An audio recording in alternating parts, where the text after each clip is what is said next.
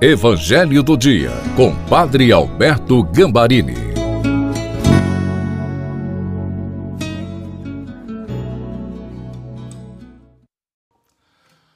Olá, seja bem-vindo, bem-vinda ao Evangelho do Dia de quarta-feira.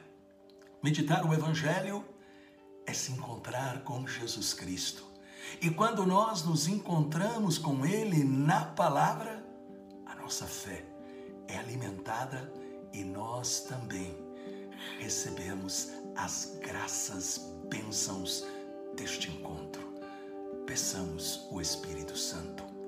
Pai, sem o Espírito Santo, o Evangelho é letra morta. Ilumina-nos para que nós possamos alimentar a nossa fé e tomar posse das bênçãos que tens preparado para nós. Amém. Em nome do Pai, do Filho e do Espírito Santo. Amém. Proclamação do Evangelho de Nosso Senhor Jesus Cristo, segundo São Marcos, capítulo 6, versículos de 45 a 52. Depois de saciar os cinco mil homens, Jesus obrigou os discípulos a entrarem na barca e irem na frente para Betsaida, na outra margem, enquanto ele despedia a multidão. Logo depois de se despedir deles, subiu ao monte para orar. Ao anoitecer, a barca estava no meio do mar e Jesus sozinho em terra. Ele viu os discípulos cansados de remar, porque o vento era contrário. Então, pelas três das, da madrugada, Jesus foi até eles andando sobre as águas e queria passar na frente deles. Quando os discípulos o viram andando sobre as águas, pensaram que era um fantasma e começaram a gritar. Com efeito, todos o tinham visto e ficaram assustados. Mas Jesus logo falou: Coragem, sou eu, não tenhais medo. Então subiu com eles na barca e o vento cessou. Mas os discípulos ficaram ainda mais espantados, porque não tinham compreendido nada a respeito dos pães. O coração deles estava endurecido. Palavra da salvação. Glória a vós, Senhor. Depois de ter surpreendido os discípulos com a multiplicação dos pães, disse o Evangelho que Jesus subiu o monte para orar. Por meio deste gesto, revela onde buscava força e orientação para realizar a sua difícil missão. Assim como a bateria de um celular se esgota e precisa ser recarregada, o mesmo vale e mais ainda para a nossa fé a recarga espiritual se chama oração pessoal. Significa ter a coragem de parar e reconhecer: eu preciso de Deus. O perigo na vida espiritual é não entender e assim não praticar este momento sagrado, que é a oração onde nós nos encontramos intimamente com Deus. Para muitos, a vida cristã é mais feita de atos exteriores. Ir à missa, ajudar em algum trabalho, participar de eventos, tudo isso é necessário, tudo isso faz parte. Mas estas atividades ganham vida e valor se sustentadas pela vida interior. E a vida interior se faz pela oração pessoal.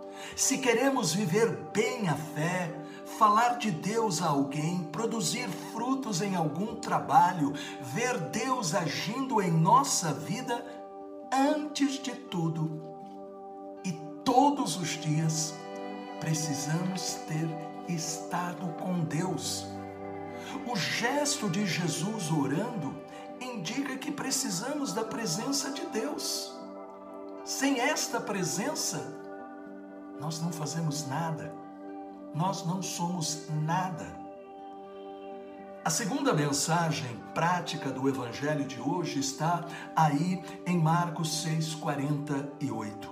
Jesus viu os discípulos cansados de remar porque o vento era contrário.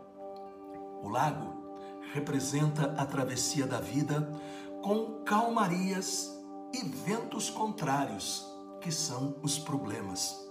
Normalmente, as pessoas veem somente as coisas deste mundo: o prazer, comer, conforto.